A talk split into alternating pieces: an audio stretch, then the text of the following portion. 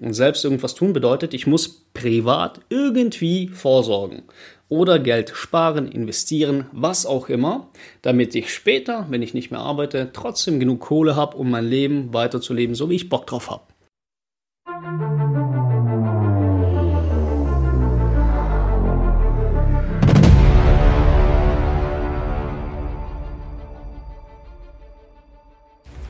Hey Heroes, herzlich willkommen zurück zu Finance for Heroes, dem Finanzpodcast für Soldaten.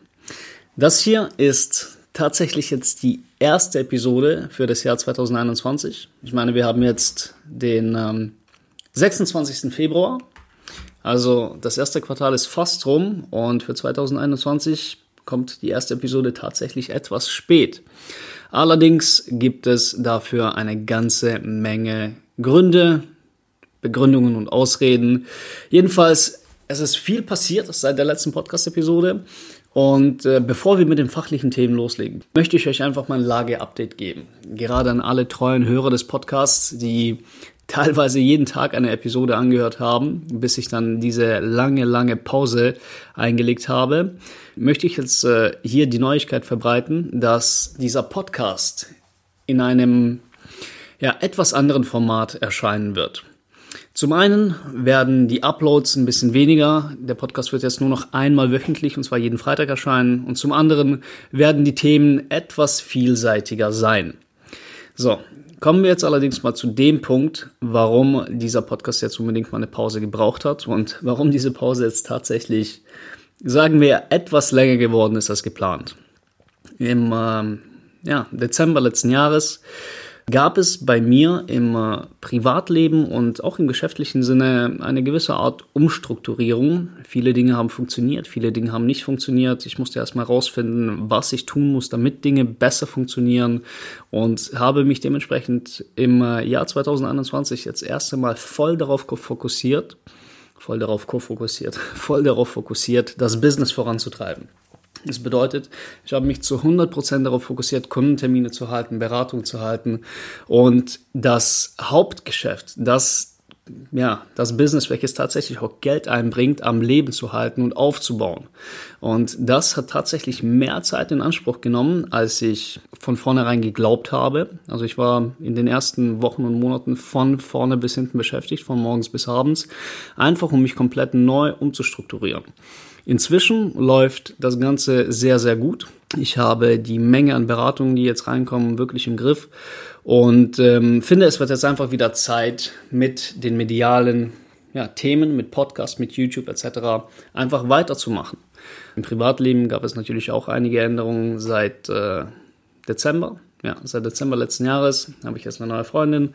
Wir haben jetzt zusammen einen Hund und dadurch kommen auch sehr, sehr viele Änderungen ins Leben, wo der ganze Rhythmus, den man vorher hatte, einfach komplett neu aufgesetzt werden muss. Lange Rede, kurzer Sinn. Das ist so der kurze Hintergrund, der Background, warum es jetzt in diesem Podcast so eine Pause gab. Und ehrlicherweise muss ich auch sagen, dass ich, nachdem ich so eine Pause gemacht habe, wirklich Schwierigkeiten hatte, wieder reinzukommen.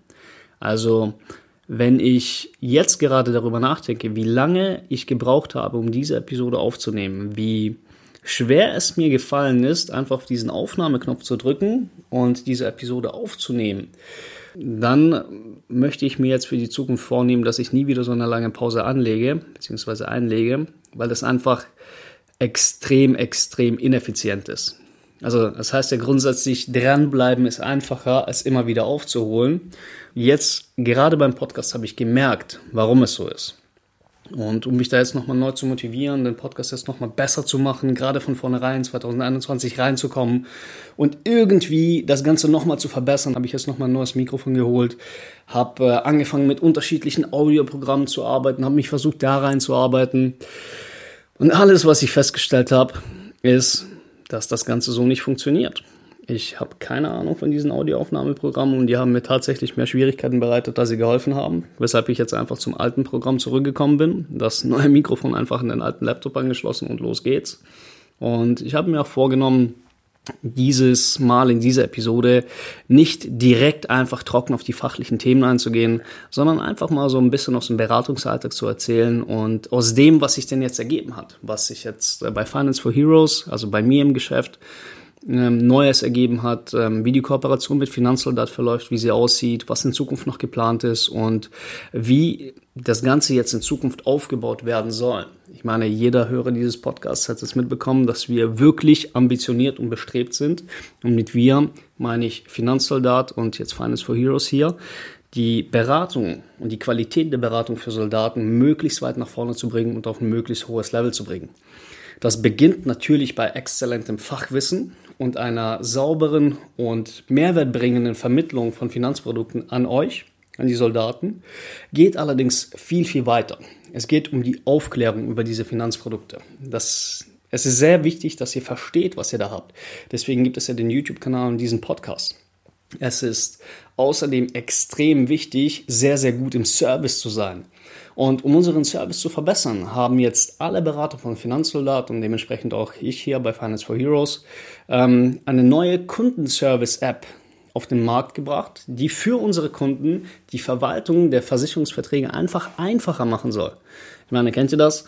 Einfach mal irgendwie fragt euch jemand, hey, welche Versicherung hast du, was zahlst du dafür? Ja, ich weiß nicht, ich habe da mal irgendwas abgeschlossen. Die Zeiten sind einfach vorbei. Jeder, der bei Finance for Heroes Kunde ist oder der bei Finanzsoldat Kunde ist, hat ab sofort eine eigene App, in der er alle Verträge gelistet hat, die abgeschlossen werden, die neu dazukommen etc. Und da ist alles auf einen Blick. Da ist äh, die Vertragsdauer vermerkt. Dort ist äh, die entsprechende Beitragszahlung vermerkt. Die App ähm, gibt Hinweise darauf, wann man einen Vertrag vielleicht kündigen sollte oder wenn man Änderungen vornehmen sollte, weil der Vertrag ausläuft etc. Na? Außerdem ganz, ganz big News. Wir sind jetzt mittlerweile so weit, dass der Kundenstamm so groß ist, dass wir im Kundenservice noch viel, viel weitergehen wollen. Also in Zukunft bekommt jeder Kunde einen eigenen Kundenordner, in dem die Versicherungspolicen, die tatsächlich noch physisch geliefert werden, äh, einspeichern kann und der Rest wird, wie gesagt, digital gespeichert. So, ich denke mal, für ein Lager-Update war das jetzt ziemlich lang. Wir sind jetzt bei knapp 10 Minuten Redezeit. Es wird Zeit, jetzt zu den Themen zu wechseln, für die dieser Podcast jetzt gemacht wurde, nämlich zu den fachlichen Themen rund um Geld. Und wie ich das am Anfang erwähnt habe, möchte ich in dieser Episode jetzt einfach mal so ein bisschen hinter die Kulissen blicken lassen und das werde ich in Zukunft in jeder Episode mal so tun, so einen bestimmten Kundenfall rausnehmen und einfach mal ja, ein bisschen aus dem Nähkästchen plaudern. Keine Sorge, ich werde hier keine persönlichen Details verraten. Es geht einfach nur um die fachlichen Zusammenhänge und das Verständnis bzw. die Erwartung, die ein Kunde daran hat, was er in den Produkten hat oder was er glaubt zu haben und das, was dann tatsächlich drin ist. In dieser Episode habe ich mich jetzt einfach mal dazu entschieden, über das Thema Altersvorsorge zu sprechen. Es geht jetzt nicht zwingend darum, irgendein Altersvorsorgeprodukt zu erklären, sondern vielmehr darum, einfach mal zu hinterfragen, okay, wenn du jetzt Altersvorsorge betreiben willst, und das ist völlig egal, ob du jetzt Soldat bist oder nicht, aber wenn du dir jetzt einfach mal vornimmst, okay, ich habe es verstanden, die gesetzliche Rentenversicherung, das wird für mich nicht reichen. Es wird einfach so nicht funktionieren, wenn ich mich einfach auf die staatlichen Apparate verlasse. Dann muss ich ja selbst irgendwas tun. Und selbst irgendwas tun bedeutet, ich muss privat irgendwie vorsorgen oder Geld sparen, investieren, was auch immer, damit ich später, wenn ich nicht mehr arbeite, trotzdem genug Kohle habe, um mein Leben weiterzuleben, so wie ich Bock drauf habe. Das ist so der Gedankengang.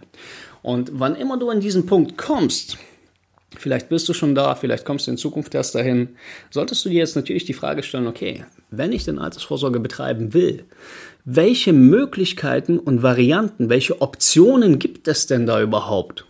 Und in den letzten Tagen und Wochen in der Beratung habe ich sehr, sehr oft festgestellt, dass sehr viele junge Leute, die jetzt gerade zu mir in die Beratung kommen, gerade Soldaten, einfach gar nicht wissen, was man da denn überhaupt machen kann. Also der häufigste Satz in der Beratung in Bezug auf Altersvorsorge ist, ich möchte mich auf jeden Fall mal informieren, welche Möglichkeiten es da gibt. Ich meine, es kann doch einfach nicht so schwierig sein. Eigentlich sollte das bereits in der Schule vermittelt werden, meiner persönlichen Ansicht nach, weil das ein essentieller Punkt ist, der dich früher oder später im Leben trifft. Wenn das jetzt allerdings nicht getan wird, dann soll dieser Podcast das tun. Also gehen wir doch einfach mal auf die einzelnen Möglichkeiten der Altersvorsorge ein und wir beginnen mit den Basics der Basics, mit dem, was jeden von uns früher oder später trifft, nämlich die gesetzliche Altersvorsorge. In früheren Episoden habe ich ja schon sehr, sehr häufig und sehr detailliert darüber gesprochen, dass das Ganze so für uns, für unsere Generation, also für diejenigen, die jetzt irgendwas zwischen 20 und 30 sind und vielleicht noch ein bisschen jünger, für uns wird das Ganze nicht mehr funktionieren. Und der Grund dafür ist ganz einfach gesagt der, die gesetzliche Rente funktioniert in einem sogenannten Umlageverfahren. Das heißt, wir, wir finanzieren gemeinsam mit allen anderen Leuten, die aktuell arbeiten und Sozialversicherungen bezahlen, ähm, die Rente der Menschen, die jetzt aktuell im Ruhestand sind. Du als Soldat bist jetzt nicht unmittelbar davon betroffen, weil du keine Einzahlung in die Rente machst, aber der Rest, ähm, die zahlen eben in die Rentenkasse ein. Dadurch, dass die arbeitende Bevölkerung, also alle, die sozialversicherungspflichtig sind, die Rente der aktuellen Rentner finanzieren, ergibt sich halt folgendes Problem daraus. Die Rentner werden immer mehr, weil immer mehr Leute gehen nach und nach in Rente. Und die Rentner, die werden immer älter. Also ich weiß nicht, vor ein paar Jahren, vor sage ich mal 50, 70, 100 Jahren, kann man sich immer Statistiken dazu anschauen, war die durchschnittliche Lebenserwartung eines Menschen irgendwo zwischen 70 und 90 Jahre. Heutzutage werden die Leute 90, 95, teilweise 100 Jahre alt und immer, immer, immer älter. Hintergrund der ganzen Geschichte ist natürlich unser medizinischer Fortschritt. Die Wissenschaft geht immer weiter, Krankheiten werden immer besser untersucht. Gut, wenn man jetzt die Gegenseite anschaut, haben wir jetzt natürlich auch Corona und weiter auftretende Krankheiten, aber das ist ein Thema für einen ganz anderen Tag. Jedenfalls, kurz gesagt, es werden immer mehr alte Menschen also Rentenbezieher, und diese beziehen diese Rente immer länger. Auf der anderen Seite wiederum haben wir das Problem, dass es immer weniger Menschen gibt, die Bock darauf haben, Kinder zu haben. Und dadurch, dass es eben weniger Geburten, weniger Kinder gibt und dementsprechend auch weniger Bevölkerung, die tatsächlich arbeitet und die Rente der alten Leute finanziert, haben wir mehr oder weniger die Arschkarte gezogen, weil es nicht mehr ganz so viele Leute gibt, die unsere Rente finanzieren wird. Kurz gesagt, da muss man also selbst was tun. Und was man tun kann, unterscheidet sich, wenn man das Ganze jetzt mal fachlich betreiben möchte, in drei Schichten. Die erste Schicht ist die, wie gesagt, die gesetzliche Altersvorsorge. Die zweite Schicht wäre eine geförderte Altersvorsorge, ne? staatlich geförderte Altersvorsorge in der zweiten Schicht. Die bekannteste davon ist die Riester-Rente. Und die Riester-Rente, von der kann man halten, was man will. Für manche ist sie sehr gut, für andere wiederum nicht. Das kommt halt wirklich, wirklich, wirklich darauf an. Wenn wir uns einfach mal die Vor- und Nachteile der Riester-Rente anschauen, wirst du verstehen, was ich meine. Grundsätzlich einmal ist Riester kein Produkt an sich. Also du kannst jetzt nicht hingehen und sagen, ich möchte den Riester haben. Weil Riester eine Idee ist, ein Gesetzesentwurf, eine Form des Sparens für die Altersvorsorge, die eben mit gewissen Vorteilen verknüpft ist. Und diese Idee, dieser Gesetzesentwurf kann auf unterschiedliche Produkte angewendet werden. Es kann zum Beispiel auf eine Versicherung, also auf eine Rentenversicherung angewendet werden. Es kann auf ein Wertpapierdepot, auf einen Bausparvertrag. Ja, und das war's eigentlich. Auf diese drei Dinge kann es angewendet werden. Und um zu verstehen, was davon tatsächlich sinnvoll ist für die Altersvorsorge und was nicht, müsste man sich jetzt natürlich die einzelnen Charakteristiken dieser Produkte anschauen. Das wollen wir jetzt in dieser Episode aber nicht tun, weil das dann wirklich fachlich zu krass tief gehen würde, sondern wir schauen uns einfach mal die Charakteristiken von Riester an sich an. Riester sagt nämlich Folgendes, also wenn man sich jetzt einfach mal den Gesetzesentwurf anschaut. Jeder Sparer, der Riester betreibt, dazu muss man übrigens erstmal berechtigt sein, das kann nicht jeder, das können nur Angestellte oder Beamte im Angestellten ähnlichen Verhältnis. Selbstständige können das zum Beispiel gar nicht. Jeder Angestellte, der, ich sage schon Angestellte, jeder, der Riester berechtigt ist und Riester betreibt, muss 4% von seinem Vorjahresbruttoeinkommen einzahlen. Dann bekommt er 175 Euro Grundzulage vom Staat. Genau genommen müsste die Rechnung sein 4% vom, Jahres, äh, vom Vorjahresbruttoeinkommen abzüglich dieser Grundzulage. Dann hat man den genauen Betrag. So, wenn man jetzt Kinder hat, dann bekommt man pro Kind 185 Euro Zulage, wenn dieses Kind vor 2008 geboren wurde und 300 Euro pro Kind, wenn dieses Kind nach 2008 geboren wurde. Und hier beginnen schon die unterschiedlichen Variationen. Ja, wann sind die Kinder geboren? Wie viele Kinder sind da? Wie alt bist du selbst als Sparer? Da kann man schauen, lohnt sich Riester, lohnt sich Riester nicht. Na, da muss man allerdings gucken, ob das Ganze tatsächlich sinnvoll ist. Der zweite Punkt außer den Zulagen ist, die Beiträge für die Riester-Rente, die sind komplett steuerlich absetzbar. Allerdings bis zu einem Höchstbeitrag von 2100 Euro, abzüglich der Zulagen. Das heißt, der maximale monatliche Höchstbeitrag, der in eine Riester-Rente eingezahlt werden kann und steuereffizient ist, weiterhin, ist 160 Euro und 42 Cent. Solltest du diesen Podcast hören und einen Riester-Vertrag haben, in den du mehr als 160 Euro und 42 Cent einzahlst, dann, mein Freund, kann ich dir sagen, hat jemand, der dir das Produkt vermittelt hat, das Ganze entweder nicht wirklich verstanden oder, naja, du weißt schon, mehr Provision und so. Der entscheidende Punkt ist, jeder Euro, den du mehr als diese 2100 Euro pro Jahr in Riester einzahlst, bringt dir keinen Vorteil mehr. Das Geld wird jetzt nicht besonders effizient angelegt der Steuervorteil ist maximal ausgereizt, die Zulagen sind auch maximal ausgereizt, also warum solltest du das tun? Also kurz zusammengefasst, bis zu 2100 Euro steuerlich absetzbar, 175 Euro Grundzulage und je nachdem, ob die Kinder vor oder nach 2008 geboren wurden, 185 Euro pro Jahr oder 300 Euro pro Jahr Kinderzulage. So.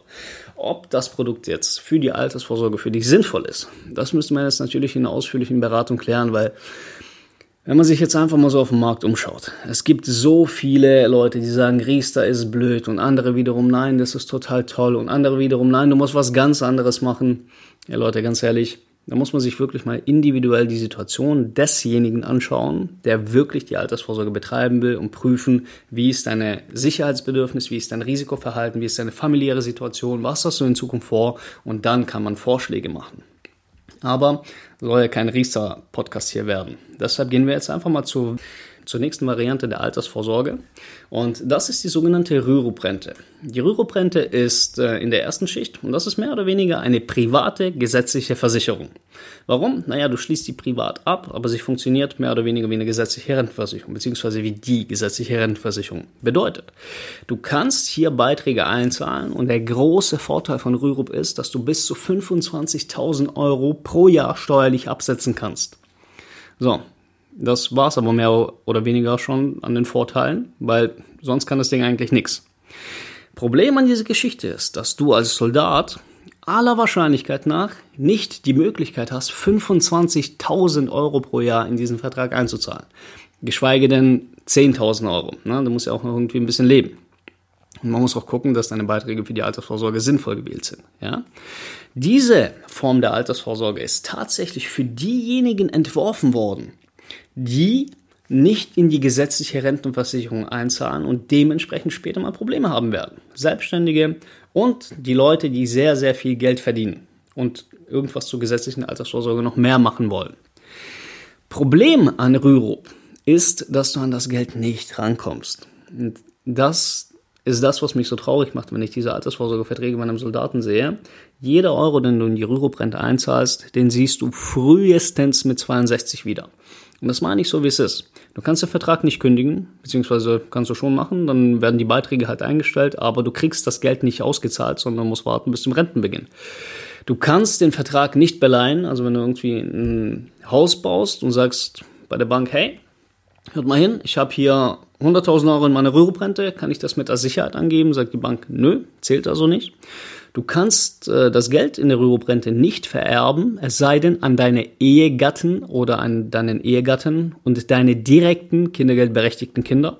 Also wenn du einen Stiefsohn hast oder eine Stieftochter, wird das nicht funktionieren.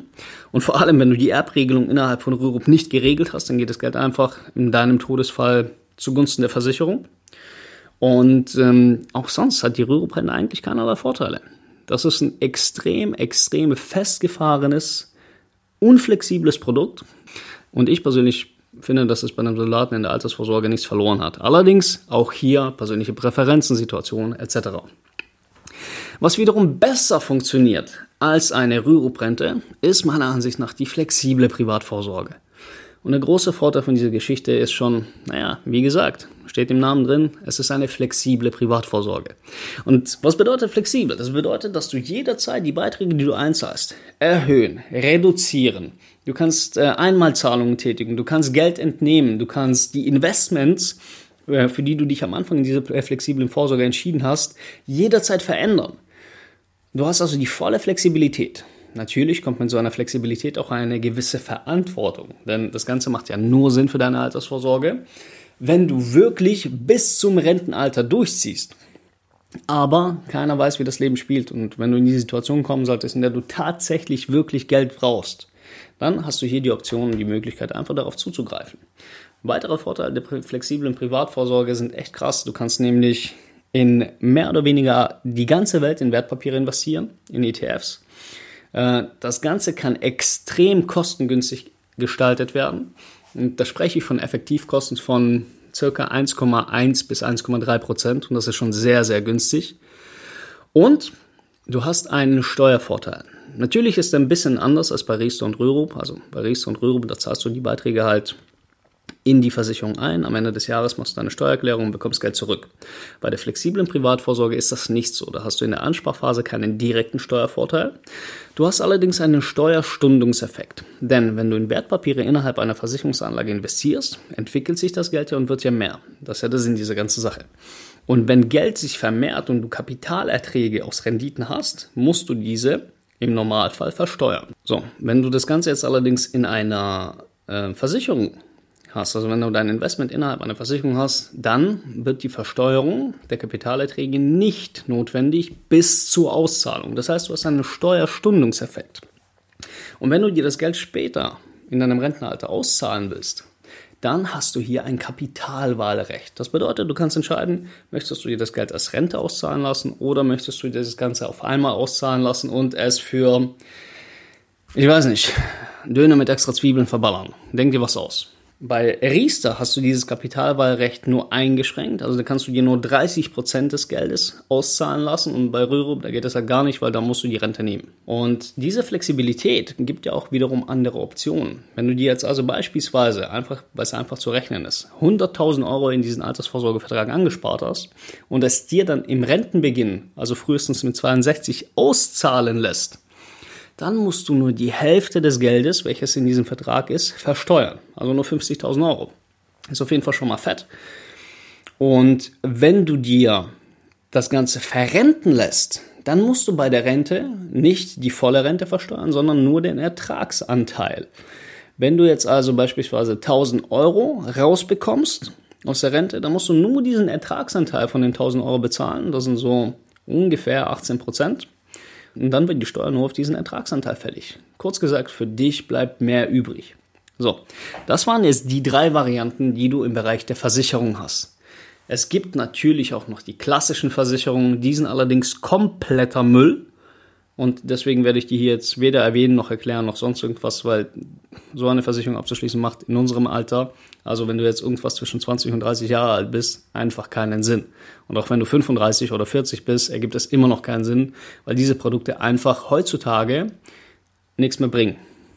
So, genug aufgeregt. Kommen wir zu den anderen Altersvorsorgevarianten, die du wählen kannst, äh, die außerhalb von Versicherungslösungen liegen. Na, Versicherungslösungen haben ja schon ihre Vorteile, aber du kannst ja, je nachdem, was für eine Persönlichkeit du bist, auch einen anderen Weg der Altersvorsorge einschlagen. Einer, den ich in diesem Podcast schon sehr, sehr häufig erklärt und erläutert habe, sind vermietete Immobilien. So, warum vermietete Immobilien jetzt zur Altersvorsorge? Man kauft Immobilien doch, um reich zu werden, oder? Naja, je nachdem, welche Mittel man hat und wie man das Ganze macht. Wenn du jetzt nämlich Immobilien zur Kapitalanlage kaufst, also wenn du sie kaufst und vermietest, hat das Ganze den Vorteil, dass du das Ganze nicht alleine abbezahlen musst, sondern dass dein Mieter das für dich macht. Das Coole an der Immobilie ist, auch wenn du stirbst, existiert die Immobilie weiter und du kannst sie einfach an deine Kinder weitervererben. Aus einer Rentenversicherung kriegst du das Geld halt nur so lange, wie du lebst. Also, beziehungsweise so lange, wie die Rentengarantiezeit eingestellt ist. Das ist allerdings ein ganz anderes Thema. Vermietete Immobilien sind also in der Altersvorsorge sehr, sehr clever. Allerdings muss man hier die richtigen Immobilien dafür wählen. Was auf jeden Fall nicht so eine geile Altersvorsorge ist, wie die meisten denken, ist ein Eigenheim. Weil ein Eigenheim ist, selbst dann, wenn es abbezahlt ist, ein riesiger Kostenfresser. Warum? Naja, weil du derjenige als Besitzer des Eigenheims derjenige bist, der alle Kosten tragen muss.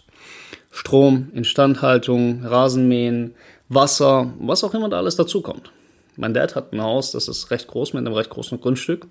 Wir haben einfach mal grob ausgerechnet, was er dafür monatlich zahlt, ohne irgendwie Kreditgebühren oder so. Und wir sind auf knapp 700 Euro monatlich gekommen. Das heißt, selbst wenn du ein abbezahltes Haus hast, kannst du mal irgendwas zwischen 400 und 700 Euro rechnen, was es dich monatlich kosten wird. Also ist nicht zwingend eine Altersvorsorge. Es sei denn, du verkaufst es und nutzt das Geld für die Altersvorsorge, aber dann hast du ja kein Haus mehr. Also, das heißt, wenn wir von Immobilien zur privaten Altersvorsorge sprechen, dann sprechen wir immer nur von Immobilien, die vermietet sind. Weil jemand anderes da drin wohnt und wenn die Immobilie abbezahlt ist, dann ist die Miete, die du aus dieser Immobilie beziehst, einfach eine zusätzliche Rente für dich.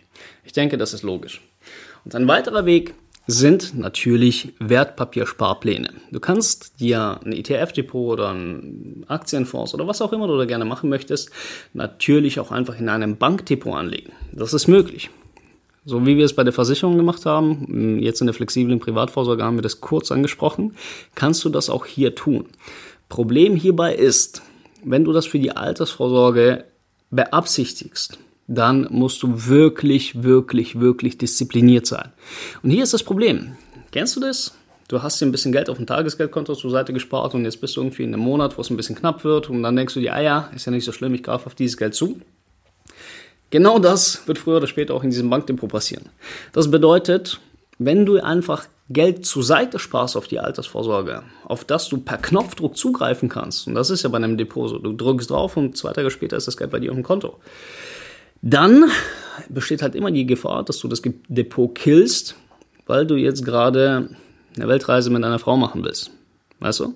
Und das ist ein bisschen problematisch. Hinzu kommt noch, dass du keinerlei Steuervorteile hast und dass du alles, also wirklich alles, was mit dem Geld passiert, in Eigenregie managen musst. Das heißt, Verwaltung des Geldes, Investition des Geldes, Umschichtung des Geldes, falls das notwendig sein wird. Was passiert mit dem Geld, wenn du stirbst?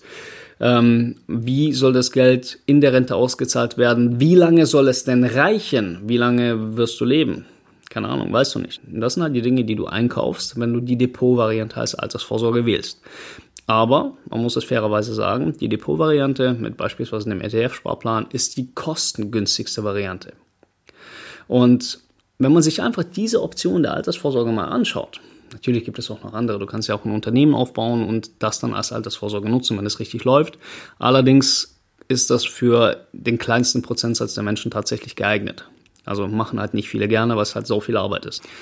Deshalb diese Varianten der Altersvorsorge. Wenn man sich diese einfach mal anschaut, die wir in dieser Podcast-Episode durchgesprochen haben, dann gibt es schon eine Menge, die man tun kann oder die du eben tun kannst. Die einzige entscheidende Frage ist, welche Altersvorsorgevariante passt jetzt zu dir?